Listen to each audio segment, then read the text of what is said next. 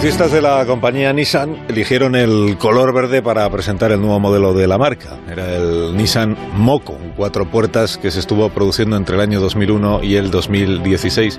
Su eslogan de venta en Japón decía, el Moco lo puedes guardar en cualquier sitio. No llegó a España este modelo ni siquiera con el nombre cambiado.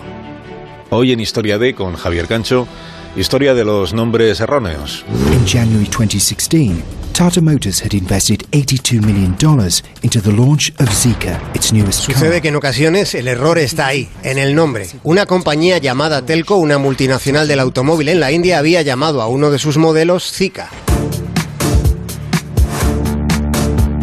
Creativos de la marca le habían puesto al coche ese nombre, Zika, porque sonaba moderno, concreto, dinámico, así sonaba, así, así, hasta que un virus que fue descubierto años atrás, en 1947, tuvo una propagación masiva e inesperada en 2016. El Zika es un virus transmitido principalmente por mosquitos. La infección con ese virus durante el embarazo causa microcefalia y otras malformaciones congénitas. Así que los directivos de Telco, para evitar asociaciones, cambiaron el nombre de su coche. Puede que les parezca imposible, pero existe un coche llamado Lamborghini Reventón. Es un superdeportivo con un precio que superaba el millón de euros.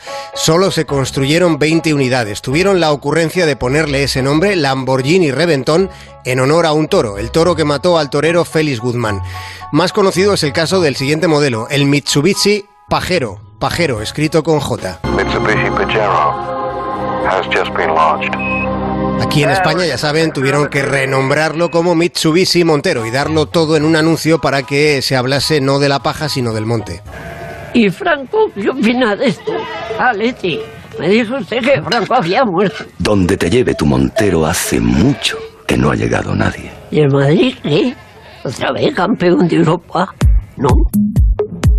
La marca británica Rolls-Royce buscaba introducir uno de sus modelos en Alemania, concretamente el Silver Miss, el neblina plateada. Sin embargo, alguien en Rolls-Royce se percató de que Miss significa estiércol en alemán, significa mierda. Así que decidieron que no podía ser, resolviendo que readaptarían el nombre para alejarse del estiércol, pero sin apartarse del modelo primigenio, optándose por el nombre Miss Stick. La propuesta la hizo alguien que sabía algo de alemán sin saber que la traducción germana de ese término es bastón de mierda.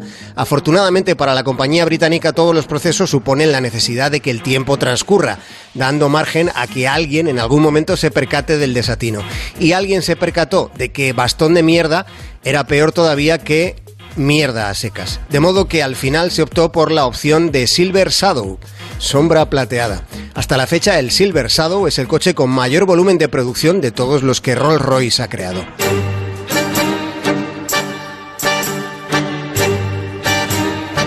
¿Han oído hablar ustedes del Ford Corrida? Se creó como prototipo en la década de los 70. Fue un modelo con diseño deportivo y nombre ambivalente.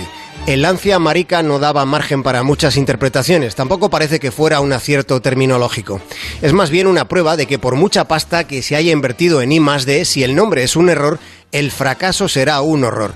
Los que ponen nombres a los coches deberían aprender de los que ponen nombres a las operaciones policiales.